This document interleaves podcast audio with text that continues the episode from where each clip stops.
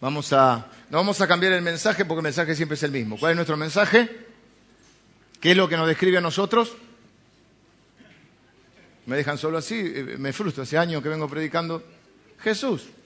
¿Cuál es tu color favorito? Jesús. ¿De qué equipo sos? De Jesús. Siempre que voy a Jesús es la respuesta correcta.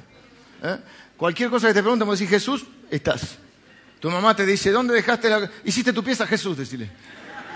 No se va a poner contenta porque hiciste la pieza, pero eh, por lo menos vas a menguar eso. Siempre, siempre la respuesta correcta es Jesús. Así que el mensaje no cambia, pero sí voy a cambiar eh, el formato del mensaje porque voy a dejar el otro formato quizá para la noche. Así que voy a tomar otro, otro pasaje y quiero que veamos hoy para qué vino Jesús. Primero vamos a ver el relato eh, Lucas capítulo 2.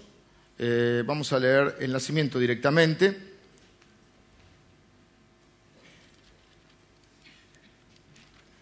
Vamos a leerlo a partir de el versículo 8, del 8 al 20, vamos a leer. Había pastores en la misma región que velaban y guardaban las vigilias de la noche sobre su rebaño, y he aquí se les presentó un ángel del Señor, y la gloria del Señor los rodeó de resplandor, y tuvieron gran temor. Pero el ángel les dijo, No temáis, porque he aquí os doy nuevas de gran gozo que será para todo el pueblo, que os ha nacido hoy en la ciudad de David un Salvador, que es Cristo el Señor. Esto os servirá de señal. Hallaréis al niño envuelto en pañales, acostado en un pesebre.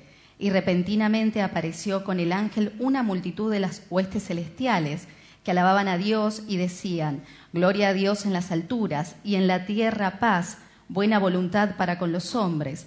Sucedió que cuando los ángeles se fueron de ellos al cielo, los pastores se dijeron unos a otros, pasemos pues hasta Belén y veamos esto que ha sucedido y que el Señor nos ha manifestado. Vinieron pues apresuradamente y hallaron a María y a José y al niño acostado en el pesebre, y al verlo dieron a conocer lo que se les había dicho acerca del niño. Y todos los que oyeron se maravillaron de lo que los pastores les decían. Pero María guardaba todas estas cosas, meditándolas en su corazón. Y volvieron los pastores glorificando y alabando a Dios por todas las cosas que había oído y visto, como se les había dicho. Bueno, el motivo del gran gozo entonces es el nacimiento de Jesús. Siempre que hay un nacimiento en general es un motivo de alegría. Yo recuerdo cuando eh, Lili quedó embarazada la primera vez, la segunda vez también, eh, eh, la alegría, la emoción que produce el anticiparse a ese regalo de Dios que es la llegada de un hijo, que muchos de ustedes coincidirán, si no la mayoría, que es lo más precioso que uno puede pasarle en la vida, tener un hijo, una hija. Y, de la misma manera produce alegría en la familia. Toda la familia se pone feliz ante la llegada de un hijo. La Biblia dice que los hijos son bendición y herencia de Dios. Lo mismo sucede en la familia de la fe, es decir, en la iglesia, cuando alguien viene, una pareja viene y nos dice eh, que están eh, esperando un, bebé. Son cosas que producen eh, esos momentos hermosos que uno dice, qué regalo de Dios, qué evento, qué momento tan maravilloso, tan épico. Y el nacimiento de Jesucristo, Emanuel, como dice la Biblia, que traducido es Dios con nosotros, es el por eso decíamos, de alguna manera es el cumpleaños de Jesús. Todos celebramos los cumpleaños, celebramos el nacimiento de cada uno. Eh, en nuestro país los feriados, la mayormente, no sé por qué razón, creo que por una cuestión cultural que no, no, tengo del todo claro, se celebran o se recuerdan, se conmemoran eh, los feriados, las muertes de los, de los, de los próceres, ¿no? Eh, cosa que no entiendo por qué, sería mejor celebrar el día que nació, San Martín, Belgrano, o sea, ¿por qué el día que se murió? Pero eh, debe ser alguna cultura negativa que tenemos. En el caso de Jesús celebramos ambas cosas, celebramos el nacimiento y la muerte. ¿Por qué? Porque la muerte incluye la resurrección y porque su resurrección es nuestra victoria sobre la muerte. Ya vamos a ir eh, dando paso a eso. Pero lo que quiero hoy eh, recordar entonces que, que dentro de esta Navidad tan difícil de poder incorporar a Jesucristo entre el shopping, el arbolito, en las doce cuotas del plan, ¿cómo es que se llama el plan de las doce cuotas? Tiene un nombre. Ahora doce, más de tres mil millones de, hasta la otra semana, así que ahora se habrán, cinco ya llevan, cinco mil millones de pesos eh, gastados en, en, regalos, eh, más el pan dulce, la sidra, y quién hace el pionono, y el vitel toné, y el lechón, y los, los, turrones de 200 grados a la sombra, y unos... Uh, queda así. Y la ensalada de fruta fundamental, fundamental. Y yo tengo la, no sé si la desgracia, que encima prácticamente no me gusta nada de todo eso. Ni la ensalada de fruta me gusta. Y sí, ¿qué voy a hacer? En lo dulce te hago un pionono y, y cuando me daban de chiquito el pan dulce, le sacaba todas las cositas y se la daba a mi papá. Y mi papá comía todo lo que yo le daba. Ta, ta, ta. Este, Viste que no te gusta algo, decís, papá, no me gusta. Y se lo das a tu papá y como que tu papá es una especie de, de, gran tacho de... ¿No? Ahora me lo hacen mis hijos. Ahora no, no es tanta de la costumbre, pero antes estaba la costumbre con los bombones. Llegaban bombones a casa y todo, como uno veía chocolate, se ponía como, como loco. Este no me gusta, pa. Este tiene whisky, pa. Y, así era. Y, yo tengo la desgracia que no me gusta nada. Sumo un poquito de mantecol y el, pionono sí. Pionono te voy con un pionono de dulce de leche, el salado más o menos. Y, después no, no me gusta. Sí, la, carne, el asado, eso sí, no hay ningún problema. Pero todo lo otro no. Y, pero es un punto. Y ahora se ha agregado la moda porque nos van, nos van colonizando bastante. Eh, estaba, pero se profundizó de que ahora ya no es algún, algún petardo, algún, ahora es el 4 de julio en los Estados Unidos. ¿eh? Y entonces celebramos Halloween y celebramos la San, San Patrick, San Patrick, irlandeses. Bueno, eh, no importa. Y se celebra todo eso y es muy difícil meter en todo eso a Jesucristo, insertarlo, y un poco ha sido la idea de nosotros en este tiempo. A veces empiezan las discusiones familiares, con quién la pasamos, si con tu papá, con lo mío, el 24 acá, 25 allá, el 1 acá, el 2 allá. Los más jóvenes no tienen problema porque van siempre a la casa de los padres y no llevan nada, ¿sí? Los recién casados todos van y, generalmente sucede eso. Pero empieza todas esas cosas y también te encontrás con un montón de personas que por hace un tiempo nos veían. Hace poco nos encontramos con, uno de mis cuñados que cada vez que nos encontramos la pasamos bien, pero nos encontramos poco. Entonces la última vez que nos dijimos, dijimos esta Navidad.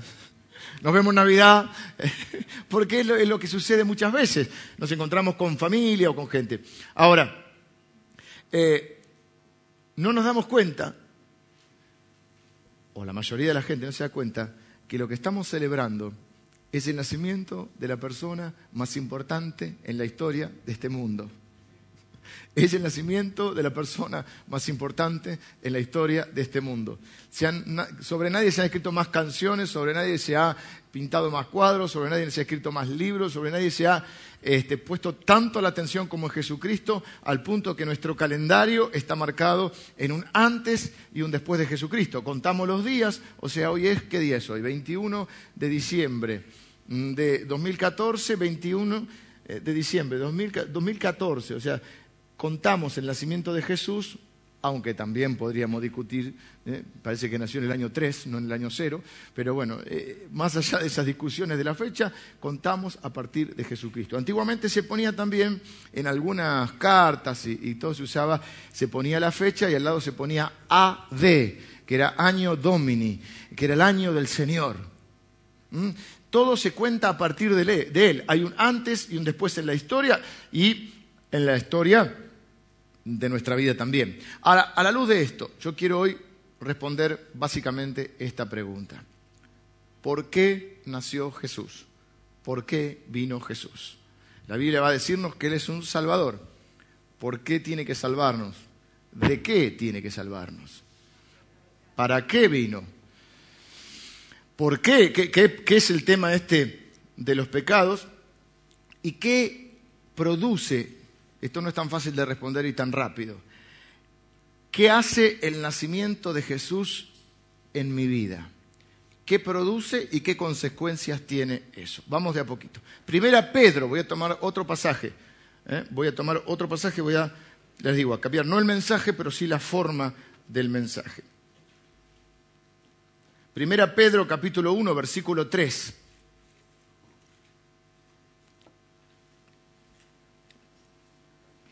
Va a decir, bendito el Dios y Padre de nuestro Señor Jesucristo, que según, que según su grande misericordia nos hizo renacer.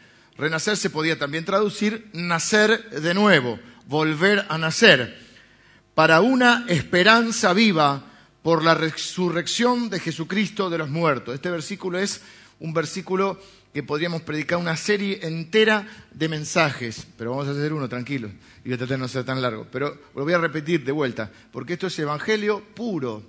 está escribiendo un hombre que fue el primer líder de la iglesia primitiva cristiana, el apóstol Pedro, para todo, por ejemplo, la parte de la cristiandad, para el catolicismo, el primer papa. Nosotros no, no creemos en el papado, pero sí el primer, uno de los primeros líderes de la iglesia primitiva. El libro lleva su nombre.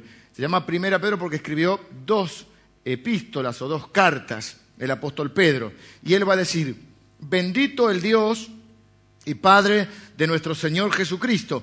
La expresión bendito es una expresión de celebración. Bendito sea Dios por esto. Bendito sea Dios por esto que nos va a hablar ahora. Bendito el Dios y Padre de nuestro Señor Jesucristo, que según su grande misericordia nos hizo nacer de nuevo o renacer para una esperanza viva, para la resurrección de Jesucristo de los muertos. Pedro entonces está muy emocionado por algo maravilloso que él nos quiere compartir. Y esta expresión, bendito sea Dios, se utiliza como uno, una forma de celebración, una forma de reconocimiento, una respuesta emotiva frente a algo que nos entusiasma. Cuando alguien viene y nos dice, una parejita viene y dice, nos vamos a casar, cuando viene tu hija, si está casada y está este, con esa idea y vos ya estás eh, siendo un hombre o una mujer que va creciendo y empieza vos a crecer un deseo de ser abuelo y de golpe viene y cada año, y vos no querés preguntar para no incomodar mucho, bueno, algunos se incomodan bastante, porque la gente tiene esa, esa teoría, estás soltero y dice, ¿cuándo te vas a poner de novio? Y te pone novio, ¿y cuándo se van a casar? Y entonces hay un casamiento y vos vas, ¿viste? Y por ahí hace dos días que la conoce a la chica y vino y dice, los próximos son vos, ustedes, ¿no? Y la gente quiere, estás soltero, te quiere poner de novio, estás de novio, te quiere casar. Y si está casado, dice, ¿para cuándo? Nosotros con Lili esperamos ocho años, pero nos casamos muy jovencitos, entonces la gente estaba como loca. Estaban como locos, como locos. Y este, una vez me acuerdo que hay no sé quién, ya no recuerdo, me dice, qué egoístas que son. Y ¿egoísta con quién sería? Conmigo mismo. Si los dos estábamos de acuerdo en esperar, nos casamos muy jóvenes. Yo tenía 23 años, Lili tenía 19 años. Tuve que firmar don Samuel ahí para que se casara. Eh, y esperamos ocho años. Ocho. En el 99, en el 93. No, al 2001, 99, me quedó la idea de, ah, no, ahí empezamos medio a ver qué hacemos. Claro, no nos habían explicado mucho. Eh, y, y, es un motivo de alegría. Entonces, imagínate, viene, vos estás ahí como esperando ser abuela o abuelo, y viene y te dice, sí, mirá, estamos. Y vos decís, bendito sea el Señor. No, no sé si sos tan espiritual. O decís, yuju, qué sé yo, algo de sí. Vamos. Bueno, no sé, cada uno usa la frase que quiere. La misma alegría que cuando nos toca ir a ver a la clínica, a, nuestro... Bueno, a mí no me toca todavía, me toca con mi hermano, con mi cuñada, o a muchos de ustedes, que cuando nace eh, una criatura y vos vas y lo ves aquí, o cuando lo presentan acá, es un motivo de alegría, es un motivo de celebración. Y eso es lo que está haciendo Pedro, está emocionado de algo que nos va a contar, que nos quiere compartir y empieza diciendo, bendito sea Dios, porque Él, él es el, el Dios misericordioso, el Padre, el Padre que tenemos, bondadoso, misericordioso, y Él nos hizo nacer de nuevo para una esperanza, y esto lo hizo a través de la resurrección de Cristo. ¿Mm? Así que cuando Él dice, Bendito sea que según su grande misericordia, ¿eh? Él está hablando del amor, la bondad, la compasión, el afecto, de ese corazón paterno de Dios. Y nos dice, Dios es un Padre, bendito sea el Dios y Padre de nuestro Señor Jesucristo. Y después va muchas veces a decir que ese Padre del Señor Jesucristo se vuelve nuestro Padre y que es un Padre amoroso. Pedro tiene un gran entendimiento de esto. De muchas otras cosas teológicas quizá no es el más entendido Pedro. Seguramente Pablo es mucho más, el apóstol Pablo es mucho más entendido que el apóstol Pedro, pero Pedro tiene una comprensión eh, experimental o experiencial, diríamos. Él tiene una experiencia de lo que es la misericordia y la gracia de Dios. Por eso va a decir, más el Dios de toda gracia, el que nos llamó a su gloria eterna, Él os perfeccione, afirme, fortalezca y establezca, a Él sea la gloria. Él tiene una experiencia de restauración en su vida, de, experimentar la misericordia y la gracia de Dios. Y Él va a decir, es un padre así. Algunos de ustedes no tuvieron padre. Algunos de ustedes no tuvieron padre. Otros tal vez no tuvieron, tuvieron padre, pero no era bueno. Y, quizá algunos hasta crecieron con temor a sus padres si hacían algo mal, mi padre me castigará, me lastimará, eh, me, me, va a ayudar si hago alguna cosa, si me equivoco en algo, le importará lo que me pasa. Pero acá está diciendo que nuestro Dios es un Padre de toda misericordia, al cual podemos acudir, acudir cada vez que tengamos una dificultad. Y aquí una elección que quiero un pequeño desvío chiquito para los que somos papás. Por supuesto, nuestra tarea es corregir a nuestros hijos, nuestra tarea muchas veces es eh, poner disciplina en nuestra casa, acompañarlos, enseñarles, pero tenemos que tener, eh, eh, establecer una relación con ellos en las cuales cuando ellos tengan una dificultad, cuando ellos hagan incluso algo malo, ellos tengan la confianza, casi el reflejo. ¿Saben lo que es un reflejo? Es algo, un acto que no se piensa mucho, que se hace casi por, por, reflejo, por impulso. Que tengan ese impulso de acudir a nosotros. Porque si no, van a acudir a otros lugares y la gente que va a estar, otra gente quizá no los quiere tan bien, o aunque los quieren, no los va a ayudar de la misma manera. Quizá no son todos los sabios, todos los espirituales, o no los aman tanto para poder ayudarlos. Y entonces, sobre llovido, mojado, van a seguir metiendo la pata y van a seguir equivocándose. Entonces, nosotros tenemos que tener ese balance entre somos una figura de autoridad, somos una figura que marca un liderazgo, que marca una línea, en nuestro caso, que para marcarlo primero hay que marcarlo con el ejemplo, porque no hay otra manera. ¿eh? no le pidamos a ellos que hagan lo que nosotros no hacemos, pero además de eso, tenemos que también tener una figura de amor, de misericordia, de compasión, donde ellos sepan que aún sabiendo que han hecho algo malo, tengan la suficiente confianza para acudir a nosotros. Nos hemos criado con otros modelos y eso se ha transferido al Evangelio. Entonces la gente que se, manda alguna macana, que somos todos, ¿qué hace? Huye de Dios huye de la iglesia, que de alguna manera la iglesia debería, como funciona como una familia, o debería funcionar, como, porque Dios la llama la familia de la fe, entonces los hermanos más eh, maduros deberían ser los hermanos mayores, incluso los padres espirituales, de alguna manera ¿Dónde debería buscar refugio alguien que se mandó una macana o que tiene un problema o que hizo algo mal? En Dios y en la familia de Dios. ¿Y qué hace la mayoría de nosotros? Huye de Dios y de la familia de Dios. A veces no huye de Dios, pero huye de la familia de Dios. Porque con familia así, lo dijo el rey David. No voy a caer en manos de Dios, pero Dios me libre de caer en manos de los hombres. Y a veces Dios me libre de caer en manos de los hermanos el famoso tribunal de los hermanos. Entonces, ¿qué pasa? ¿Por qué? Porque hemos tenido una mala concepción, a partir de acá, una mala concepción de Dios como Padre, a veces no hemos tenido una buena experiencia en lo personal y a veces no hemos tenido una buena experiencia en lo eclesial. Por supuesto que nosotros no decimos que está mal, que está bien lo que está mal. Eso no tiene nada que ver. No tiene nada que ver con comprender a alguien, con ayudarlo, con decirle estamos para eh, eh, acompañarte, para aconsejante, para juntos encontrar a ver alguna salida a esto o el camino mejor para atravesar esta dificultad. Eso debería ser la iglesia de Cristo. Eso es la iglesia que yo sueño con que tengamos. Una iglesia donde no estamos, Jesús lo dijo, no estamos para condenar, estamos para... Eh, Jesús dijo, yo no vine a condenar al mundo, yo vine a salvar al mundo. Nosotros no vamos a salvar al mundo nosotros, pero nosotros somos eh, la iglesia, la Biblia dice columna y baluarte de la verdad, que a través nuestro se manifiesta ese Jesús Salvador. Así que dice que según su misericordia, ¿qué hizo por nosotros según su misericordia este padre de familia?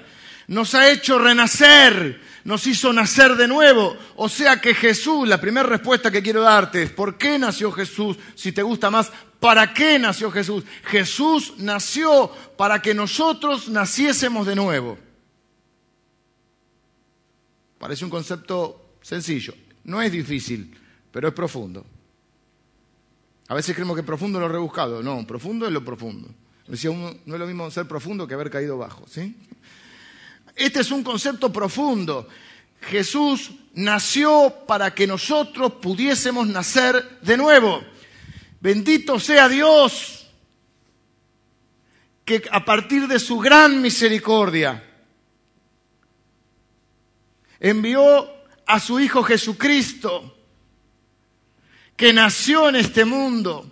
El Creador se metió en la creación para que nosotros pudiésemos renacer, para que nosotros pudiésemos nacer de nuevo. Y este concepto voy a insistir hoy, porque esto es lo principal que quiero que entendamos todos. Y si bien este es un mensaje evangelístico, este es un mensaje que tenemos que percibir todos los que estamos acá y pensar si realmente nacimos de nuevo. Y yo voy a dar ahora la evidencia, las cosas, la, implicancia de haber nacido de nuevo. Yo no estoy preguntando si vos sos miembro de una iglesia. Yo no estoy preguntando si tus papás te llevaron a la iglesia o te presentaron cuando era chiquito. Yo te estoy preguntando si naciste de nuevo. Porque Jesús dijo que el que no nace de nuevo no puede ver el reino de Dios. Pero bendito sea Dios que envió a Jesús para que yo pueda nacer de nuevo para una esperanza viva por la resurrección de Jesucristo de los muertos. La obra de Jesucristo no termina en la, Navidad, en la Natividad, en el nacimiento, en la irrupción del Creador en la creación. Comienza, o en realidad había comenzado en el corazón de Dios, se manifiesta en la persona de Cristo y culmina con la muerte, sepultura, resurrección y ascensión de nuestro Señor Jesús. Por eso es por la muerte del Señor. Por eso celebramos Navidad y celebramos la Pascua. Porque celebramos la, muerte y resurrección de nuestro Señor. No solo la muerte, la resurrección de nuestro Señor Jesús. Sin la cual no habría nuevo nacimiento, no habría salvación, no habría perdón de pecado, no habría vida eterna. Permítame que se lo explique un poco más esta gran idea. Esto viene de Juan capítulo 3. Juan es una de las biografías de Jesús que la escribió Juan que probablemente haya sido el mejor amigo de Jesús. Algunos creen que hasta podía ser primo, pero además, primo o no, era el mejor amigo de Jesús. Escribió el, Evangelio, la biografía de, Juan, de Jesús, escribió tres cartas, es decir, tres cartas para que nosotros leyéramos eh, acerca de, la vida cristiana, de nuestro nuevo nacimiento, son las cartas del amor, se conocen. Si usted hace poquito que está en el camino de Dios, usted debería poder comenzar la Biblia, no la empiece por Levítico, por Deuteronomio, esos libros, que, por una biografía de Jesús. A mí me gusta un poquito más, pero, eso son todas lindas. Pero Lucas me parece que es muy entendible. Lucas, parta mirada con una mirada de un hombre que era periodista y médico y, que quiere eh, transmitir eh, esa idea de Jesús como amigo de los pecadores. Y escribió entonces la biografía de Jesús, tres cartas, que es las que deberían leer ustedes si están comenzando el camino cristiano, y el Apocalipsis, que no es lo que deberían leer ustedes si están comenzando, eh, porque no, se entiende todavía, así que, pero hay un montón de cosas que son maravillosas, pero eh, no, no es todavía. ¿Y, qué dice él? Está contando la biografía de Jesús y cuenta que en el, en el capítulo 3 que se le acerca a un hombre que sabía mucho de la Biblia, un hombre que tenía mucha religión, como muchos de nosotros, un hombre preparado. Los papás también eran creyentes y él había estudiado todas las escrituras, un montón de cosas, y entonces se va de noche porque le da un poco de vergüencita que, como todo el establecimiento religioso de esa época no lo, no lo aceptaba del todo a Jesús, él va de noche, porque percibe que hay algo en Jesús que, que viene de Dios, porque su deseo profundo es eh, eh, es, amar a Dios y conocer a Dios, pero todavía no tenía toda la revelación, Y le hace un par de preguntas a Jesús y Jesús no le responde las preguntas porque Jesús le dice lo que él cree que este hombre necesita saber. A veces nosotros creemos que necesitamos algo y no es lo que necesitamos y Dios sabe mejor que yo lo que yo necesito. Entonces nos enojamos cuando pedimos o preguntamos algo a Dios y Dios responde otra cosa o nos da otra cosa, pero Dios sabe lo que yo necesito. Entonces, Nicodemo entró a preguntar algunas cosas y Jesús le dice, lo mira a los ojos, digo yo, fijamente, digo yo también, y directamente, sin preámbulos, sin, mucha eh, preparación este, eh, diplomática, le dice, te es necesario nacer de nuevo. Nicodemo, tenés que nacer de nuevo. Nicodemo se queda como raro. No sé qué edad tendría, pero me lo imagino por los 30 años. Voy a nacer de nuevo. Imagínense ese concepto de la nada. Nosotros más o menos algunos de ustedes tienen alguna idea de qué estamos hablando, pero de la nada que tienes que nacer de nuevo. Y entonces él hace la, pregunta obvia, pero está bueno, no por obvia deja de ser clara. ¿Cómo puedo meterme de vuelta en la panza de mi mamá? ¿Qué quieres que haga? Él le, decir, él le dice, lo que es imposible para los hombres es posible para Dios. Pero no tenés que meterte en la panza de tu mamá. Tenés que nacer del Espíritu. Porque vos naciste del cuerpo, pero no naciste del Espíritu. Y acá se arma un lío. Porque para entender esto teníamos que, por eso se lo dice a Nicodemo, que sabía mucho de la, de la Escritura y del Antiguo Testamento. Más o menos todos tenemos un día de cumpleaños. Algunos no saben exacto el día en que nacieron, porque por ahí muy antiguamente o en el campo, no sé, pero sabe que hay unos días ahí. Y otros tienen perfectamente el día de cumpleaños y hay otros que guay si te olvidas el cumpleaños. Hay gente que tiene un problema con el cumpleaños. A mí no sé por qué razón, que sí porque soy amargo, no me gustaba el cumpleaños. No me gustaba la torta, la... no, no, no, era, no era... Y no me gustaba ser el cumpleañero, sí, era el cumpleaños de los demás. Pero no me gustaba ser el cumpleañero, ¿viste? Nada, esa chiquita con el gorrito ese, la tortita yo de chico ya era amarguito, ¿viste? Así que no, no me gustaba eso. Me gustaba, recuerdo que me daban a elegir y, a mí me gustaba, mi papá trabajaba en, el centro, pleno centro, microcentro, me gustaba ir con mi mamá y con mi hermana en ese momento, mi hermano todavía no había nacido, eh, y nos, era, realmente lo hacíamos o ese día, o no sé, si era un viernes, cuando pasábamos al viernes, no teníamos mucho problema con la fecha en pasarla, y nos íbamos al, centro, íbamos al cine, y al salir del cine mi papá salía de trabajar y íbamos a comer una pizza a, las cuartetas, a los imperiales, esos lugares, ¿viste? Esa, pizza que, así, aceitosa, qué lindo, y le pone la servilleta arriba, le saca un poquito el aceite. ¿Quién no hizo? O no, no, era, no era maravilloso eso, y por la calle corriente.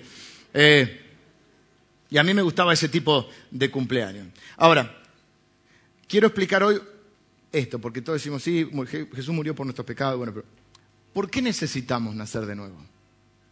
O sea, ahí dice que nosotros necesitamos nacer de nuevo. ¿A qué se refiere primero? Se refiere a que nacimos físicamente, pero no nacimos espiritualmente. Entonces tenemos que ir toda la Biblia para atrás. La Biblia empieza en el libro de Génesis. Dice que Dios le dijo al hombre, ¿eh? le dio unas indicaciones que el hombre desobedeció. Le dijo, si vos desobedeces eh, fundamentalmente en una orden que le había dado, vas a morir. Dios no miente. Entonces, pero el hombre no murió, Adán y Eva no murieron después de pecar. Pecar significa desobedecer a Dios. Todo lo que no tiene que ver con Dios es pecar. O sea, todo lo que está contrario a la voluntad de Dios es pecar. Si ustedes comen del fruto, que no dice que fuera una manzana ni nada, ¿eh? de un determinado árbol, ustedes, si me desobedecen, van a morir. Ahora ellos no mueren, o sea, siguen viviendo. ¿Qué es lo que murió en ellos? El espíritu. A partir de ahí, a partir de la desobediencia de Adán y Eva, ellos, con su desobediencia y con su pecado, catapultan a toda la humanidad y condenan de alguna manera a toda la humanidad a nacer con esa naturaleza pecaminosa y con ese espíritu muerto. Entonces, ¿por qué nosotros necesitamos nacer de nuevo? A muchos no les gusta oír hablar del pecado, porque en la religión insisten mucho con esto. Pero ayuda mucho el hablar de pecado. No estamos hablando de después ser nosotros los alguaciles de los pecadores y a ver qué, ponernos a ver si es pecado usar pantalón, usar pantalón, esas cosas que, ya son inentendibles, pero que todavía quedan, o si, o si bailar el carnaval carioca, pecado, no estamos hablando de esa estupidez, estamos hablando de la desobediencia a Dios, estamos hablando de ir en contra de la voluntad de Dios. Entonces, el pecado es bueno hablar un poquito del pecado, porque el pecado explica por qué el mundo no es como debería ser, que es la pregunta que todo el mundo te hace. Y si Dios existe, porque la guerra, la muerte, el sufrimiento, el dolor, porque este niño inocente, que claro, porque este niño inocente está enfermo hoy y el, día 24 lo va a pasar en el Posada. ¿Qué hizo este chico inocente? Bueno, quizá él, eh, probablemente, no, no, nosotros no creemos que Dios no, eh, castiga a la persona, eh, digamos, por algo malo hizo para tener eso, no. Pero sí el pecado explica por qué las cosas no son como deberían ser, por qué el mundo no es lo que debería ser. El mundo que creó Dios no había enfermedad, no había muerte, no había eh, nada de esas cosas. Entonces, no es que la persona hoy sufre por su muchas veces sufrimos por nuestros propios pecados, nuestras propias decisiones, pero no como un castigo de Dios, porque la Biblia dice que Jesús llevó todo nuestro castigo, sino como una consecuencia de nuestras acciones. Pero también, porque bueno, las, las normas que Dios nos da son buenas y nos las da para nuestro bien. Entonces cuando las quebrantamos nos va mal. Es como cuando vos le das un buen consejo a tu hijo. Si tu hijo no lo sigue, no es que después es culpa tuya que le vaya mal, es que no te hizo caso. Eso es un punto. Pero también es cierto que ahora, a partir del pecado, la humanidad cayó como por completo. Entonces ahora no es que explicamos que este está enfermo porque él pecó, no. La enfermedad entró al mundo por el pecado. La muerte entró al mundo por el pecado. La corrupción entró al mundo por el pecado. Entonces, eh, hablar del pecado explica por qué el mundo no es como debería ser, explica por qué nosotros no somos lo que deberíamos ser. El apóstol Pablo va a decir, miserable de mí, lo que quiero hacer no hago y lo que no quiero hacer eso hago. Hay una lucha dentro mío. Lucha que solo tienen los que han nacido de nuevo. El que no ha nacido de nuevo no tiene el deseo de obedecer a Dios. Pero cuando uno nace de nuevo tiene el deseo de obedecer a Dios y por otro lado tiene los deseos que están en nuestra naturaleza humana, nuestra naturaleza pecaminosa. Eh, el pecado explica por qué a veces nuestras relaciones no son lo que deberían ser y se nota mucho en Navidad o no, ¿Eh? con la familia, en esos brindis tensos que mucha gente tiene. Así que lo que nos muestra el pecado es que anda, algo anda mal y la Biblia nos dice que toda la causa, o que lo que resume la causa de todo lo que anda mal, de todo lo que tampoco nos gusta y de todo lo que nos sentimos como que sospechamos, pero ¿cómo si hay Dios algo está, cómo las cosas están tan mal? Eso que está mal se llama, o sea, la causa de todo es el pecado. Entonces, aún, aún el Dios santo, misericordioso y bondadoso, debe ejercer su función de Dios y castigar el pecado, pues si no, no sería Dios. ¿Qué es el pecado? El pecado es todo lo que pensamos, porque Dios conoce nuestros pensamientos, todo lo que hacemos, lo malo que hacemos, todo lo malo que pensamos, todo lo malo que hacemos, todo aquello que es bueno y no hacemos, es decir, todo lo que no es la voluntad de Dios. cualquier cosa que no es de Dios es pecado aún nuestras motivaciones. Hay pecados de comisión, que es cuando yo hago algo malo, y hay pecados de omisión, porque la Biblia dice que también saber que algo es bueno y no hacerlo también es pecado. Es decir, los seres humanos somos pecadores, el, el rey David lo va a decir en el Salmo 51, desde el vientre de nuestra madre. O sea, nacemos con una naturaleza pecadora. No es que somos pecadores porque pecamos, sino que pecamos porque somos pecadores, a partir de esa caída de la humanidad. Todos, excepto Jesucristo, somos pecadores. Por eso no hay, yo no divido tanto en buenos y malos, porque la Biblia dice que no hay bueno ni a un uno, no hay justo ni a un uno, dice la Biblia. Que Dios determinó que no hay justo ni a un uno. El único bueno es Jesucristo. Jesucristo, fíjense, por eso nace de la Virgen María, no lleva la simiente de Adán. ¿Me siguen en esto? Jesús es engendrado por el Espíritu Santo. Por eso Él no tiene esa naturaleza pecaminosa. Porque Él es engendrado por Dios. En cambio, todos nosotros hemos sido engendrados de Padre y si vamos, salvo que creas que venís del mono, venimos de Adán. Por eso Jesús tuvo una madre terrenal, pero no un padre terrenal sí un padre adoptivo. Por eso no heredó la naturaleza pecadora, por eso él fue sin pecado.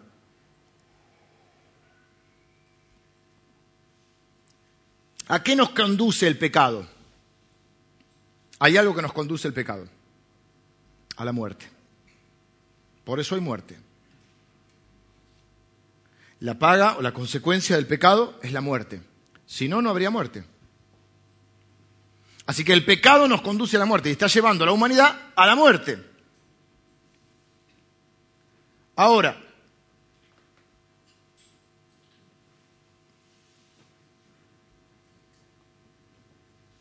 ¿qué pasa con Jesús?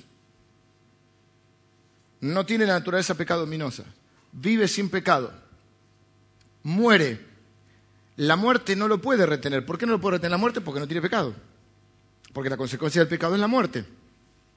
Entonces Él resucita y genera una humanidad completamente nueva. Dios tiene este problema, nos ama tanto que no quiere nuestra muerte ni nuestra destrucción, pero por otro lado, tiene que ejercer su función de Dios. No sería Dios, porque su esencia es ser todo amor, toda misericordia, toda bondad, pero también toda santidad y toda justicia. No sería justo. De hecho, nosotros que tenemos una imagen de Dios, esperamos de Dios eso, esperamos que Dios sea justo. Cuando vemos todo un montón de cosas malas que pasan en este mundo, decimos, aunque la justicia humana no funcione, yo creo en que Dios va a hacer justicia. Si hay un Dios, que haga justicia. Queremos que Dios haga justicia. Espera, como estamos creados a la imagen de Dios, aunque está distorsionada, nosotros esperamos que haya una justicia en este mundo. Cuando ves un violador, un, dictador eh, genocida, una persona que, que abusa de niños y cosas así, vos que decís, que Dios lo castigue. Queremos que Dios sea justo. Porque tú dices, si Dios es tan bueno, ¿por qué, no nos perdona? Y, ah, entonces, ¿por qué Dios no perdona al otro también? Cuando alguien te hace un daño a vos, vos querés que Dios lo castigue. Porque esa es la esencia de Dios, ser justo, santo, todo bondad. Entonces Dios se encuentra en una, eh, humanamente sería una disyuntiva, una encrucijada. Tener que ejercer su función de Dios castigando el pecado, haciendo justicia, y por otro lado, eso nos llevaría a nosotros, que somos amados por Dios, a la destrucción, al final de nuestra vida, a la muerte. Entonces Dios idea el plan más maravilloso, que es venir a salvarnos de esta cosa tan terrible. Su corazón paterno envía a Jesucristo.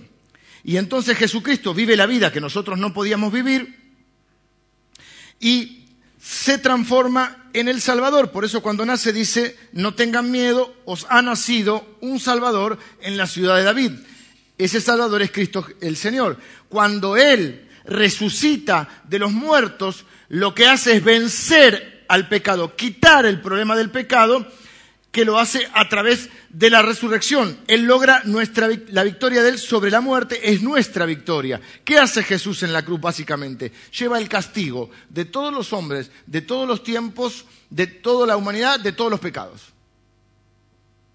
Todos los pecados de los hombres tienen un castigo, una consecuencia. Jesús carga sobre sí mismo con todos los pecados de toda la humanidad, de todos los tiempos. Como es Dios, por eso es 100% Dios y 100% hombre. Como es Dios, porque es Dios, porque es engendrado por Dios. ¿Quién es su Padre verdadero? Dios. Pero también es hombre. Como hombre paga todo el castigo. Como Dios lo puede hacer en tres días. Si no, sería un castigo eterno. Como hombre, toma nuestro lugar y carga con todos los pecados. Como Dios lo puede hacer en tres días. Porque Dios tiene otro tiempo.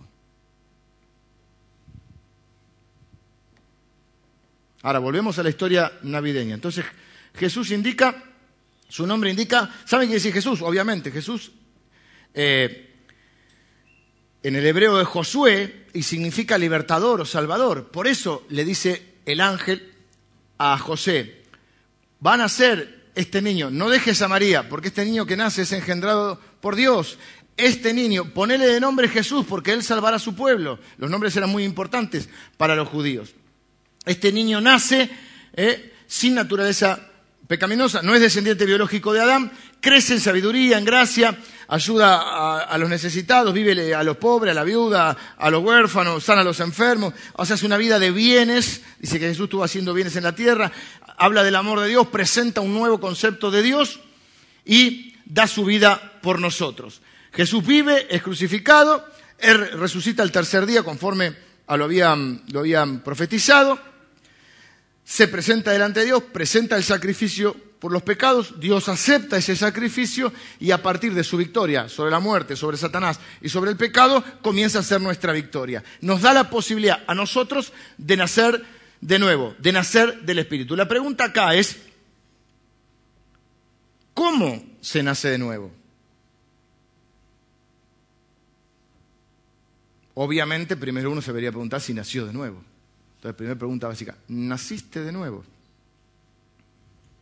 No quiero que me contestes si fuiste a la iglesia, si te bautizaste, si tus papás eran cristianos, si el abuelito te leía la Biblia, si tomaste la comunión, el bautismo, el bat mitzvah. No estoy hablando de eso, estoy hablando si vos estás seguro por una experiencia propia que naciste de nuevo. Jesús dijo, el que no nace de nuevo no puede ver el reino de Dios. Le repregunta a Nicodemo y él va a decir, el que no nace de nuevo no puede entrar al reino de Dios. Nacer de nuevo es entonces nacer espiritualmente. ¿Cómo se nace espiritualmente? Hay dos palabras que son clave en esta, en esta comprensión de lo que es nacer de nuevo. Arrepentimiento y fe. El arrepentimiento es reconocer mi condición pecadora, reconocer mi necesidad de un Salvador, mi necesidad de nacer de nuevo, reconocer que mi vida está yendo hacia la muerte y hacia la destrucción, ya no la muerte primera, que es la muerte que vamos a vivir todos los seres humanos, sino la muerte eterna, es decir, una eternidad sin Dios que la Biblia llama segunda muerte, y mi necesidad de un Salvador. Es decir, reconocer que yo no me puedo salvar a mí mismo. Él, en sí, el conjunto de religiones plantea, lo vimos hace un par de domingos en las visiones del mundo que la gente tiene, plantea o que no hay Salvador porque no hay Dios, o que hay un Dios, pero nosotros debemos ser nuestros salvadores. Debemos hacer determinadas cosas, vivir de determinada manera, para entonces lograr el amor y la aceptación de Dios y entonces de esa manera lograr esa inmortalidad. O sea que o no hay Salvador o en el mejor de los casos, o el peor diría yo de los casos, yo soy mi propio Salvador. Aún en ambientes cristianos y aún en ambientes evangélicos, sin decirlo de esta manera, por la enseñanza que damos, le estamos diciendo a la gente que tiene que ser su propia Salvador. Si haces esto, toda esta lista de cosas, y esta lista de cosas no la haces, entonces quizá Dios te ame, quizá Dios te acepte, quizá te ganes el cielo. Si vos incurrís en alguna de estas cosas, perdés la salvación.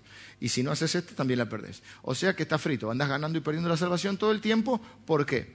Porque vos sos tu propio Salvador.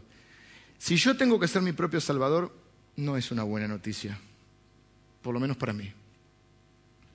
Pero el Evangelio es buena noticia. ¿Y cuál es la buena noticia? Ustedes tienen un Salvador. Hoy ha nacido el Salvador. Es Cristo el Señor. Ahora, ¿qué significa entonces arrepentimiento? Y la segunda palabra que les dije es fe. El arrepentimiento es cuando nos vemos como pecadores que necesitamos un Salvador. La fe es cuando confiamos que la muerte y resurrección de Jesús es lo que nos produce a nosotros el perdón de nuestros pecados y la salvación. Volviendo a Pedro, nos ha hecho nacer de nuevo para una esperanza viva por medio de la resurrección de Jesucristo de entre los muertos. Él está diciendo que nosotros podemos nacer de nuevo a través de la muerte y resurrección de Jesucristo. Es decir, arrepentimiento y fe. Arrepentimiento para creer que soy pecador y que necesito un Salvador, que quebranté las leyes de Dios y que necesito un Salvador. Fe para creer que ese Salvador es Jesús. La Biblia dice, no hay otro nombre bajo el cielo dado a los hombres en el cual podamos ser salvos. En ningún otro hay salvación. Ninguna condenación hay para los que están en Cristo Jesús. Pero el que no cree ya ha sido condenado. Juan 3:16, que está en el contexto de esa charla con ese hombre Nicodemo, cuando Nicodemo le pregunta, si, cómo meterse de vuelta en el, en, el, en el vientre de la madre, Jesús le va a decir, vos sos maestro de la Biblia y no lo sabés. Y ahí le dice, porque de tal manera amó Dios al mundo que dio a su único hijo, que era él, para que todo aquel que en él cree no se pierda, mas tenga vida eterna. Cuando nacemos de nuevo, todo cambia. Permítame decirle en estos minutos que me quedan lo que pasa en la vida de una persona que nace de nuevo. Porque quizá algunos de ustedes digan, estoy dudando si nací de nuevo. Estoy, no sé, no estoy seguro si nací de nuevo. Entonces, yo no estoy para examinar tu vida ni para juzgarte a vos. Yo estoy para acompañarte, ayudarte y en la medida de mis posibilidades traerte la luz de la palabra de Dios para que la luz de la palabra de Dios alumbre tu vida, alumbre tu mente, alumbre tu corazón, puedas alcanzarla, puedas llegar a la verdad y esa verdad te haga libre. ¿Sí? Y esa verdad es Jesucristo. Entonces, no es que yo vengo a traerte esto, a decir, oh, oh, este sí, este no. Yo vengo con todo mi amor, con toda mi, mi pasión para ayudarte en este proceso, porque yo como Pastor, creo que mi obligación no es solo prepararte para la vida, que es parte de mi obligación. Parte de mi obligación es prepararte para la muerte. Porque un día acá, la primera muerte, todos vamos a morir. Y yo no estoy acá solamente para entretenerte, lindo, me gusta hacer chiste, la pasamos bien, pero que el día de mañana, ¿por qué no me dijiste? Me entretuviste de cinco años, diez años, y ahora no nací de nuevo. Yo no estoy para controlarte, ni qué ropa te pones. A mí dice, no, porque la ropa que usa, yo no estoy para controlar la ropa de nadie. A gata puedo con la mía. Yo no estoy para controlar a nadie. Yo no soy alguacil del Señor. Yo soy un predicador del Evangelio. Si la pollera es corta, larga, yo no estoy para eso. Yo estoy para enseñar la palabra de Dios. Y para, sobre todas las cosas, acompañarte en el proceso para vencer, para que estés preparado, porque un día va a llegar la muerte de todos, y para que te prepare para morir. Parece tétrico. Pero si vos estás preparado, la muerte no va a tener autoridad sobre tu vida. En esa resurrección de Cristo, en esa victoria de Cristo va a ser tu victoria. Cuando alguien nace de nuevo, voy a ser drástico con esto, todo cambia. Cuando una persona nace, algunos cambian de a poco, otros cambian más radicalmente, más rápidamente. Pero hay algo claro, que uno cambia. La evidencia de un nuevo nacimiento es el cambio. Si no hay cambio, no hay nuevo nacimiento. Cuando uno nace físicamente hay un cambio de ambiente. Salís de la panza de mamá, que dicen que era maravilloso, que por eso a veces dormimos así en, en posición fetal, y qué sé yo, para venir a un mundo hostil. Te recibe un médico que te da un chirlo de entrada. Te agarra una pata así y te da. Así arrancas. Te pinchan el talón. Pero algo cambia, la, la, analogía es parecida, porque uno nace, la Biblia de hecho lo va a decir, uno nace, es una nueva criatura, una nueva persona y va creciendo. Pedro mismo va a decir que nosotros deseamos la leche, el, el alimento porque estamos hambrientos ahora de la palabra de Dios. Jesús comienza a obrar en nuestra vida y a través de nuestra vida y a tomar posesión de nuestra vida. Y permítame decirle esto, aquella persona que nació de nuevo, escuche bien, si se durmió, despiertes en este momento. Estamos, te pongo en tema si estabas dormido. ¿Cómo sabemos si alguien nació de nuevo. No para juzgar al otro, para que cada uno diga, a ver, nací de nuevo. Porque si no nací de nuevo, ¿qué me pasa? No puedo entrar al reino de Dios. No puedo entrar al reino de Dios. Estoy muerto. Entonces, la evidencia del nuevo nacimiento es un cambio. Cuando uno nace, jamás en la vida vuelve a ser el mismo. Escuche esto, jamás en la vida vuelve a ser el mismo. No soy todo lo que quiero ser, no soy todo lo que debería ser, decía el autor, pero una cosa sé, no soy el que era. La evidencia de un nuevo nacimiento es el cambio. Y no estoy hablando de un maquillaje espiritual. Nosotros no somos una mejor versión del que éramos. Nosotros somos una nueva criatura, una nueva persona. No estoy hablando, eh, si, si, si, seguís las formas de determinada eh, iglesia o religión. Estoy hablando si hay un cambio en tu vida. Ese cambio irá siendo progresivo y uno crecerá más y más en la semejanza de Cristo, en el parecerse a Jesús. ¿Sí? Si has nacido de nuevo. Vamos a ver qué incluye este cambio. Rápido, cinco minutos más. Perdóname, señor. Soy pecador. Soy pecador. Bueno, ¿qué incluye este cambio? No le voy a decir cuántos, cuántos son porque mis mensajes no tienen tres puntos, tienen 14 puntos, cinco subpuntos. Bueno, este es importante. ¿Qué incluye este nacer de nuevo? Lo primero que incluye es un nuevo Señor una nueva autoridad. No, Señor tiene hora, cualquiera es un Señor, dice el tango. No, no, un Señor. La autoridad máxima en el imperio era el César, el Quirios, el Señor, un Señor. Cuando uno nace de nuevo, uno tiene un Señor. La Biblia dice que nosotros somos nuevas personas, que ahora tenemos un nuevo Señor. Lo más importante ahora no es usted, es Jesús. Lo más importante ahora en su vida, la autoridad máxima en su vida, ya no es usted mismo, es Jesús. Por lo tanto, lo que importa más es la voluntad de Dios que la mía. Ahora yo tengo la meta en mi vida de no hacer mi propia voluntad, sino de hacer la voluntad del Señor. No siempre lo logro, pero es una meta. Es un deseo, es una conciencia de que hay una autoridad sobre mí. No quiero decir que a veces no me vuele esa autoridad, no viole esa autoridad, no haga mi voluntad por sobre la de Dios. No estoy haciendo un idealismo ni una clase de escuelita bíblica, estoy eh, llevándolo a la práctica. No es que esté mal la escuelita bíblica, estoy diciendo, no quiero llevar a una idealización, pero sí hay una conciencia en mí de que ahora hay una autoridad sobre mi vida a la cual yo quiero agradar. Antes no me importaba.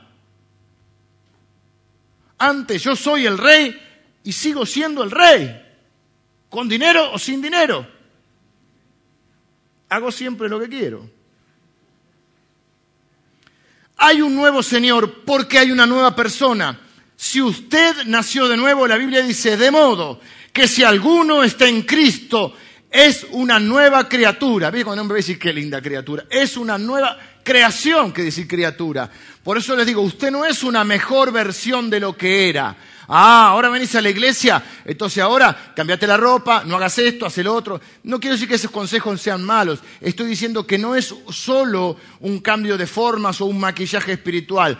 Es una nueva persona, no una mejor versión de lo que era antes. Eso es lo que enseña la religión. Tenés que ser un poquito mejor. Y si sos un poquito mejor, subís un par de escaloncitos y te ganás unos porotos con Dios. Y cuando estás un poquito peor, bajás los escaloncitos más rápido de lo que lo subiste. Entonces en esa escalerita para llegar a Dios, no pasamos del cuarto escalón. Cuando, si vemos la figura, hay una figura en el Antiguo Testamento, no me quiero desviar ahora, de, un hombre llamado Jacob, que la escalera bajan del cielo, no suben. Porque Dios viene al hombre, no el hombre a Dios. Entre paréntesis.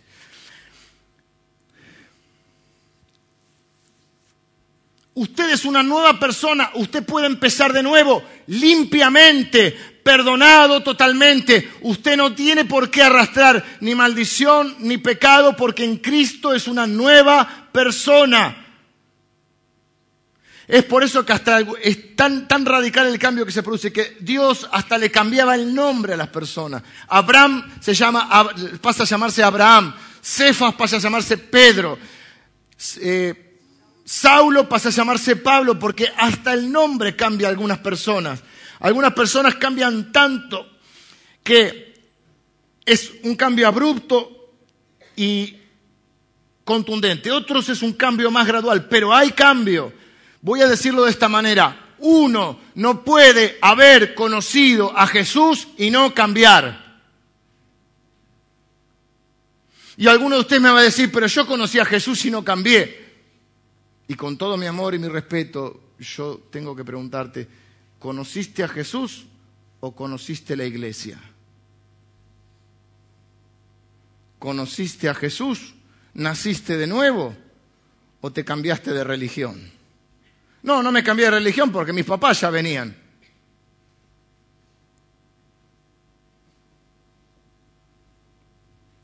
De modo que si alguno está en Cristo, es una nueva persona. Aunque seas chico y aunque no hayas hecho las grandes desastres que haya hecho otra persona, cuando uno se arrepiente y pone su fe en Jesús, Uno nace de nuevo. Ahora les voy a decir que Dios le da un nuevo corazón. Pero lo primero que te quiero decir es que hay un cambio, porque ahora hay un nuevo Señor y porque ahora hay una nueva persona.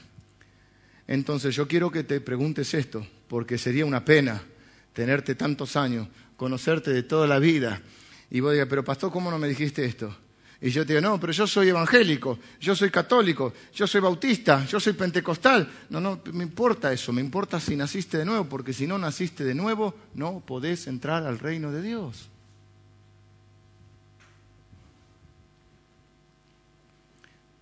Eso yo cité, pero no lo leí.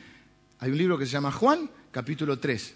Si lo lee ahí, uno dice, ninguno puede, que no naciere, el que no naciere de nuevo, no puede entrar al reino de Dios. No, pero yo cantaba en el coro. No, pero yo era sonidista. No, pero yo era, este, eh, recibía a la gente en la puerta, ponía los conitos. Yo hice el discipulado 1, 2, 3, me recibí con Silvia Núñez del discipulado. Me dieron el diploma el domingo pasado. No, pero si yo fui a la escuelita, mi maestra era Pamela, Yanela, qué sé yo. Estuve en el grupo de hombres, fui a pescar al, al tigre.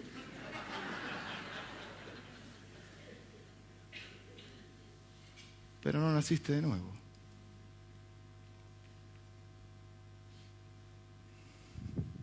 Lo tercero que Dios te da cuando naces de nuevo es una nueva identidad. Ya no, no te identificás por lo que hiciste o por lo que otros te hicieron. No te identificás ni con tus éxitos, ni con tus fracasos, ni con tus logros, que es lo que hace la gente. La gente te cuenta sus éxitos y esconde sus fracasos para mostrar, para creerse a sí mismo o hacerte creer quién es Él, mostrarte quién es Él, cuál es su identidad. Yo me doy cuenta enseguida cuando una persona quiere mostrarme o impresionarme con su identidad, porque me habla de sus logros, de, sus, de sus éxitos. Otros están tan hechos pomada que sí abiertamente te hablan de sus fracasos. La reacción más natural es esconder un poquito los fracasos y, aumentar un poquito los, los éxitos. Quizás no mentimos, pero exageramos. Ahora tenés una nueva identidad que es en Cristo. Él me amó, Él me perdonó, Él me salvó. Es decir, mi identidad es la de hijo de Dios, amado, perdonado y aceptado por Dios. No tengo que hacer nada para que Dios me acepte. Dios me amó, me aceptó de tal manera que Dios envió a su Hijo Jesús y lo hizo nacer en este mundo. Dios me ama, me ama tanto que siendo aún pecador, Cristo murió por mí. Mi identidad está dada por lo que Cristo hizo en mí, por mi paternidad, o sea, por la paternidad de Dios en mí. Bendito sea el Padre que me hizo nacer de nuevo. Cuarto, un nuevo poder. Lo que pasa con el pecado es que se vuelve muy poderoso en nuestra vida. Y muchas veces con buena intención en las iglesias fallamos en esto porque le damos a la gente buenos consejos en, darle, en vez de darle buenas noticias, en vez de darle el evangelio. Y le decimos, mira, tendrías que dejar de hacer esto, lo otro. No puede, no puede porque no nació de nuevo. Si no nace de nuevo, no hay en él un nuevo poder. La Biblia dice que cuando nacemos de nuevo, entre otras cosas, Dios nos da su espíritu, el Espíritu Santo. Con el Espíritu Santo recibimos la gracia de Dios, que es el favor inmerecido. La gracia no solo me levanta o me restaura cuando estoy caído, sino que la gracia de Dios, a través de su Espíritu Santo, me empodera, me capacita para yo poder resistir y vencer el pecado que vive en mí. ¿Por qué? Porque, por eso les dije hace un tiempo, la persona que no nació de nuevo no tiene problema peca y está contenta, lo cuenta, está feliz, se enorgullece. de lo que quizá debería avergonzarse. Los cristianos nos pasa al revés. Ahora nos avergonzamos de lo que antes nos enorgullecíamos. ¿Por qué? Porque se produce una guerra civil en mi corazón entre mi naturaleza picaminosa y mi nuevo corazón, mi nuevo nacimiento. Por eso Pablo, Pablo, no yo, Pablo, que escribió medio Nuevo Testamento, dice, miserable de mí, lo que no quiero hacer, eso hago, pero lo que quiero hacer no puedo. ¿Quién me librará de este cuerpo de muerte? O sea, parece que en el cuerpo está la cosa. Debe ser por lo de la simiente, etc. Y él dice, gracias doy a Jesucristo. No es imposible. Gracias doy por Jesucristo. Es decir, ahora es posible, porque en mí hay un nuevo poder. No es fácil. dice la Biblia que Satanás y el pecado se oponen a tu deseo de obedecer a Dios, tu autoridad. Ahora termina el año y todos nos empiezan a hablar de las decisiones. Empiezan a venderse los libros de marketing, eh, marketineramente, todos los libros. Baje 10 pesos en 10 días, comience un nuevo año. Este año sí, se anota en el gimnasio. Un aplauso para el que se anotó y fue, dice uno. ¿Sí? Se compra la cinta de caminar, tres veces la usa. Y después queda ahí arrumbada y molesta. Entonces usted le pone una maceta y usted le cuelga el saco y tiene la caminadora, la bicicleta, que si alguien consigue una bicicleta con un asiento que no te dañe, avísenme. La bicicleta fija es peligrosa. Se anota en el gimnasio, este año voy a estudiar inglés, este año ah, computación ya no se estudia mucho, pero este año todo habla acerca de tomar decisiones. Pero la verdad es esta, sin el poder de Dios no podemos tener una vida nueva, por más que se compre la para ti y haga todos los, eh, ¿cómo se llama? Los test. Sepa si usted es un buen, una buena cocinera. Y pregúntele a su hijo, ¿para qué tanto test?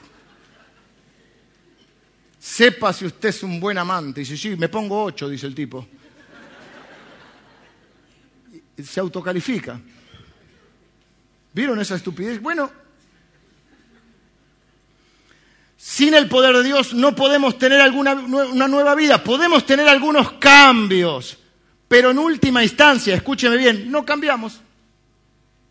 En última instancia no cambiamos.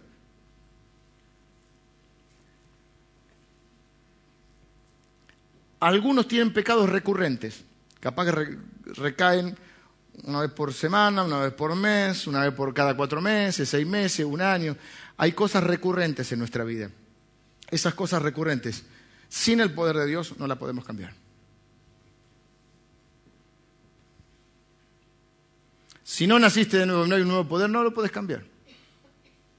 No se trata de que vivamos solamente en nuestro propio poder para Dios, que es muchas veces lo que escuchamos en ambientes religiosos. Ahora que sos cristiano tenés que poner, ponerle gonda, ponerle garra, ponerle fuerza, autodisciplina, control y todo, control mental, todo para hacer la voluntad de Dios. No podés. Si no naciste de nuevo, no podés. Quinto, un nuevo, una nueva mente, una nueva forma de pensar. Repito, lo que antes te avergonzaba, ahora te enorgullece. Y lo que antes te enorgullecía, ahora te avergüenza.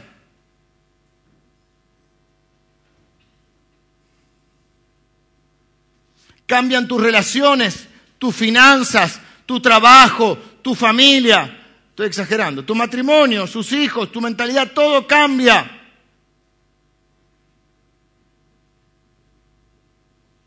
Sexto,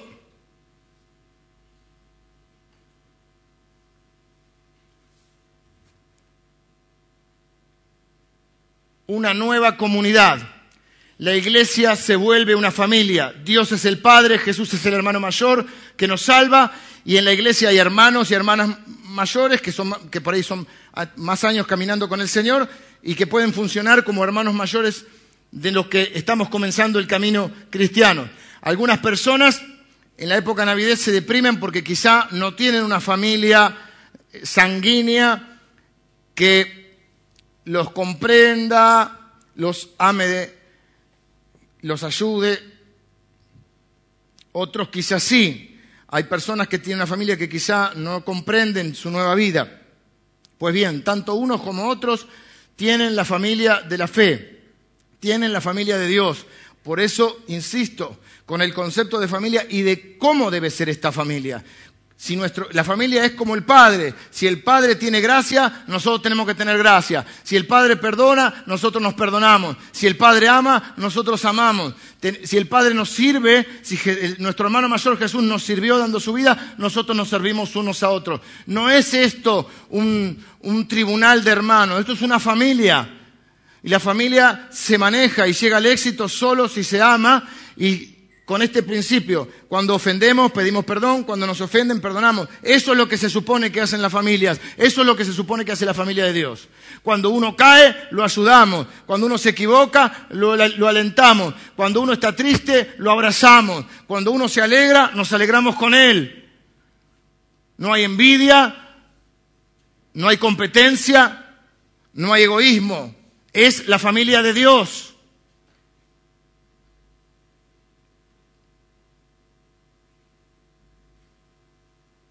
Por último, no menos importante, séptimo es este. No había dicho siete puntos. Pues, el nuevo nacimiento incluye un nuevo corazón con nuevos deseos. Voy a explicarlo porque usted dice, pero yo todavía tengo algunos deseos que están un poquito mal con Dios. Yo también. No tiene que ver con eso. Tiene que ver que ahora que Dios nos da un nuevo corazón. Nosotros tenemos dentro nuestro nuevos deseos que antes no teníamos. Estos nuevos deseos conviven con los deseos que ya teníamos. Pero usted ahora va a querer hacer cosas que nunca quiso hacer. Por ejemplo, estar un domingo acá. Por ejemplo, estudiar la Biblia. Estoy pensando seriamente, no sé todavía. Tengo que ver el calendario y algunas cosas más. Estoy pensando aprovechar el verano. ¿Vieron como en la universidad que hay curso de verano? Y los días miércoles, que total, somos poquitos. Hacer un curso de verano, que bien podría ser un libro entero de la Biblia o un curso de las doctrinas básicas que debemos creer. Pero no sé si el verano va a dar para eso. No sé si me va a alcanzar la fe también para. Porque me implica mucho trabajo. No sé si estás muy motivado. Cuando yo nací de nuevo, me acuerdo claramente un día que mis amigos, estaban en la universidad en esa época, mm, no me acuerdo dónde iban. Todo el tiempo era una lucha, porque todo el tiempo me estaban probando, probando, a ver si uno eh, era el mismo o no era el mismo. ¿Viste? Es una cosa increíble eso. Yo creo que ahí es donde se ve claramente eh, la lucha de Satanás por retenerte en esa, eh, en esa vida incompatible con Dios. Y no me acuerdo qué era, me dice, ¿venís con nosotros? Y le digo, no. ¿Por qué? Porque tengo de ir a la iglesia, me voy a la iglesia. Nunca en mi vida había dado esa respuesta y nunca en mi vida nunca habían escuchado o en su vida habían escuchado esa respuesta. Tenía ganas de escuchar la palabra de Dios. Tenía eh, ganas de saber más de Jesucristo. Tenía ganas de encontrarme con los hermanos, que a veces me recibían bien a veces no, pero no importa, te daba ganas. Viste como la familia. Hay nuevos deseos en uno. Este es un punto importante para aquellos que a esta altura de la vida se están preguntando si nacieron o no de nuevo. No tienen que medir solamente por los deseos incorrectos, porque sabemos que son incorrectos, que tenemos, porque los seguimos teniendo. Y si nosotros no entendemos esto, vamos a pensar, bueno, no, eh, no nací de nuevo porque ahora tengo deseos incorrectos. Eso están. Esos están. Lo que pasa es que hay un nuevo poder para enfrentarlos y ahora conviven con otros deseos. Lo que hace ese nuevo corazón es que si vos vas a lo profundo de tu corazón, el deseo más profundo es agradar a Dios.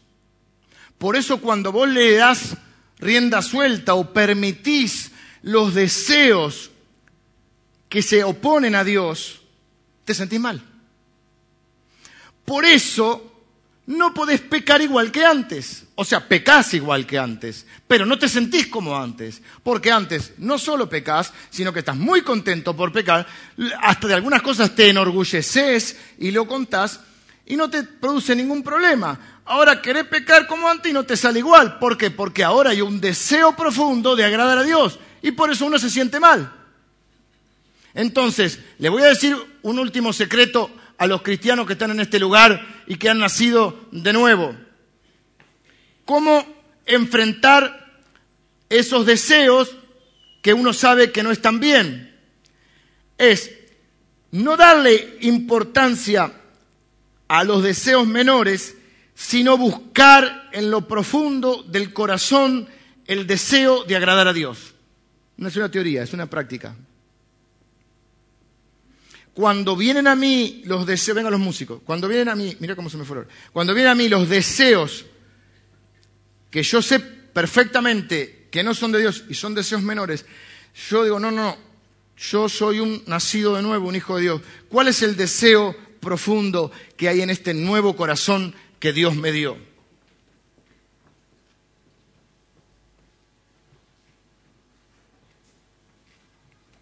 Queremos hacer cosas que antes no hacíamos, pero no por obligación. Ahí está la diferencia entre si uno nació de nuevo o adquirió un, un, conjunto de tradiciones y religiones. No, hay que ir a la iglesia porque, y porque si no nos vamos al infierno. Y hay que ofrendar porque si no Dios nos manda la miseria, el, saltón y el revoltón, no sé cómo.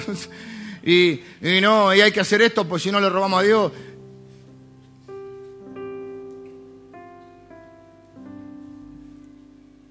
Hay un nuevo deseo, ¿no? ¿Por qué luchamos tanto? Hay gente que lucha con el diezmo, por ejemplo. ¿Dónde está tu corazón?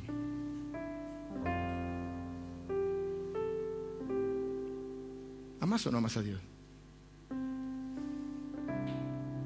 Hay gente que lucha con un montón de cosas que, con las cuales a veces tenemos diferentes luchas, pero cuando es algo recurrente en nuestra vida, tenemos que hurgar en lo profundo de nuestro corazón. Si Dios me dio un nuevo poder, me dio un nuevo corazón, tengo ese nuevo corazón, tengo ese nuevo poder, tengo ese nuevo Señor, tengo esa nueva comunidad, tengo esa nueva mente, tengo ese nuevo corazón.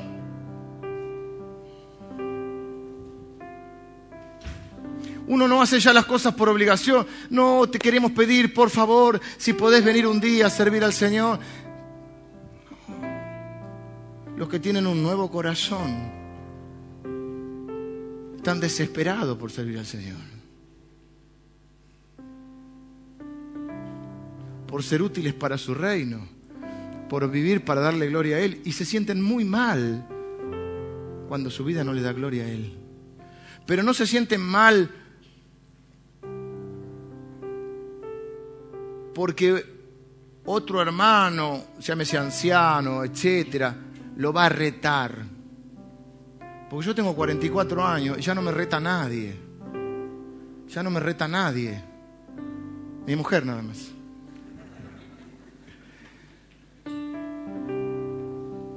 Ni siquiera sentirse mal por las consecuencias que va a traer eso, sino sentirte mal porque tu deseo era honrar a Dios y lo deshonraste, aunque nadie se entere. Entonces yo quiero preguntarte hoy, y gracias por estos minutos más que me diste, ¿has nacido de nuevo? ¿Naciste de nuevo? Empieza la época navideña y nos intercambiamos regalos. Y es lindo, el domingo que viene nos vamos a intercambiar regalos, quizá en la oficina, en la familia. Espero que no te toque el par de medias y el pañuelo. Pero hay algo ¿qué hacemos? Nos intercambiamos regalos. El gran reformador y maestro de la Biblia, Martín Lutero, explicó lo que hace Dios en nuestra vida y lo llamó el gran intercambio. Quiero hablarte finalmente del gran intercambio. El gran intercambio es que Dios te regala algo y vos le regalas algo a Dios. Pero es muy raro y muy loco este intercambio, porque Dios no quiere lo que la mayoría supone que quieren.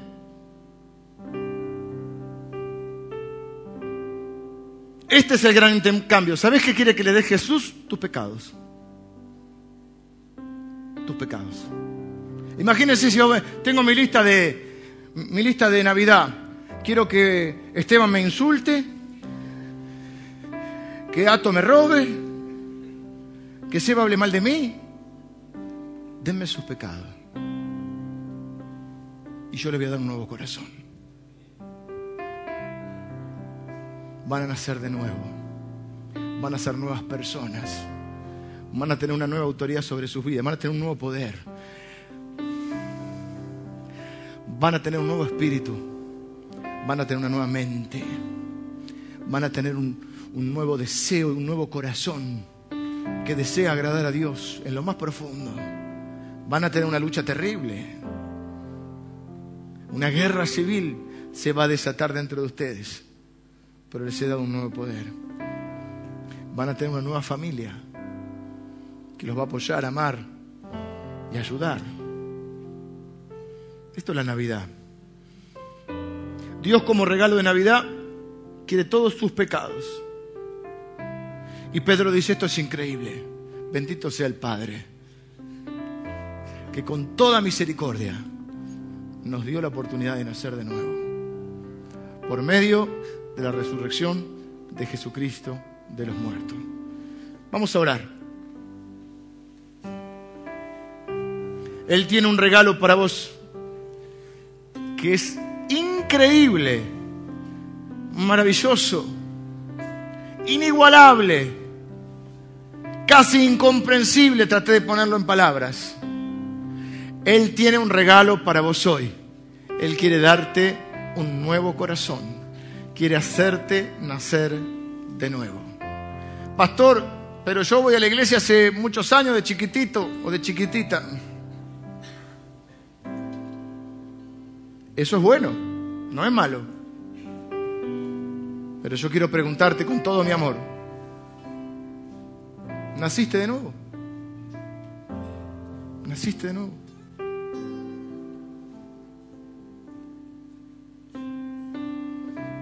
Dios quiere darte ese regalo. Y en ese intercambio glorioso te dice, dame todos tus pecados. Dame todos tus pecados. Dame todas tus culpas. Dame toda la maldición. Que yo te voy a hacer una nueva persona. Por eso el bautismo es eso. Es cuando las personas muestran que han nacido de nuevo y que el Señor Jesús, así como el agua nos limpia de la mugre y de la inmundicia, Jesús nos limpia del pecado y de la muerte. Quiero preguntarte o invitarte, mejor dicho. Quiero invitarte a arrepentirte y a que pongas tu fe en Jesús y Él te haga nacer de nuevo. Quiero invitarte a este glorioso intercambio. Dale ahora tus pecados a Jesús. Dale tu corrupción a Jesús. Podés hacerlo conmigo en esta mañana, te, acompaño en esta oración. Decirle, Señor Jesús, yo me arrepiento de mis pecados, yo me arrepiento de haber vivido eh, en contra de tu voluntad, fuera de tu voluntad, habiendo quebrantado tus leyes y tu voluntad. Yo me siento en esta mañana compungido, me siento mal por haber vivido así, pero me arrepiento.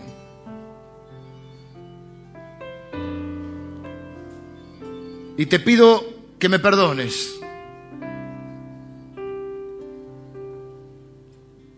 Yo necesito nacer de nuevo hoy.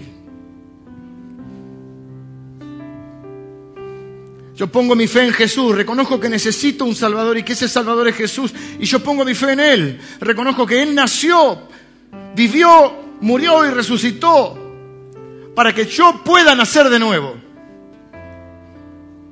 Para que la muerte no tenga, ni el pecado, ni Satanás tengan más autoridad sobre mí que la que tiene Jesucristo. Y ahora es mi Señor. Señor, dame un nuevo corazón. Hazme una nueva persona. Hazme una nueva criatura. Perdona todos mis pecados. Límpiame, Señor, ahora. Dame tu Espíritu Santo, Señor. Dame una nueva mente, Señor. Una nueva familia. ¿Estás orando así? Levántame tu mano derecha, por favor, que quiero tener una, oración. No, no, no, no, quiero que nadie se sienta. La iglesia está orando, por favor. Así que, que nadie se sienta, que Dios te bendiga. Que nadie se sienta ni inhibido, ni cohibido, ni pensando qué pensará el otro. Basta de todo eso. Se está jugando tu eternidad. Dios les bendiga. Se está jugando tu eternidad. que depende si naciste o no naciste de nuevo. No hay otra condición, no hay otra situación, no hay otro camino que nacer de nuevo. El que no nace de nuevo no puede entrar al reino de Dios. No puede en esta vida hacer todo lo que está preparado para hacer y no podrá superar la muerte. Pero la Biblia dice que el que tiene al Hijo tiene la vida.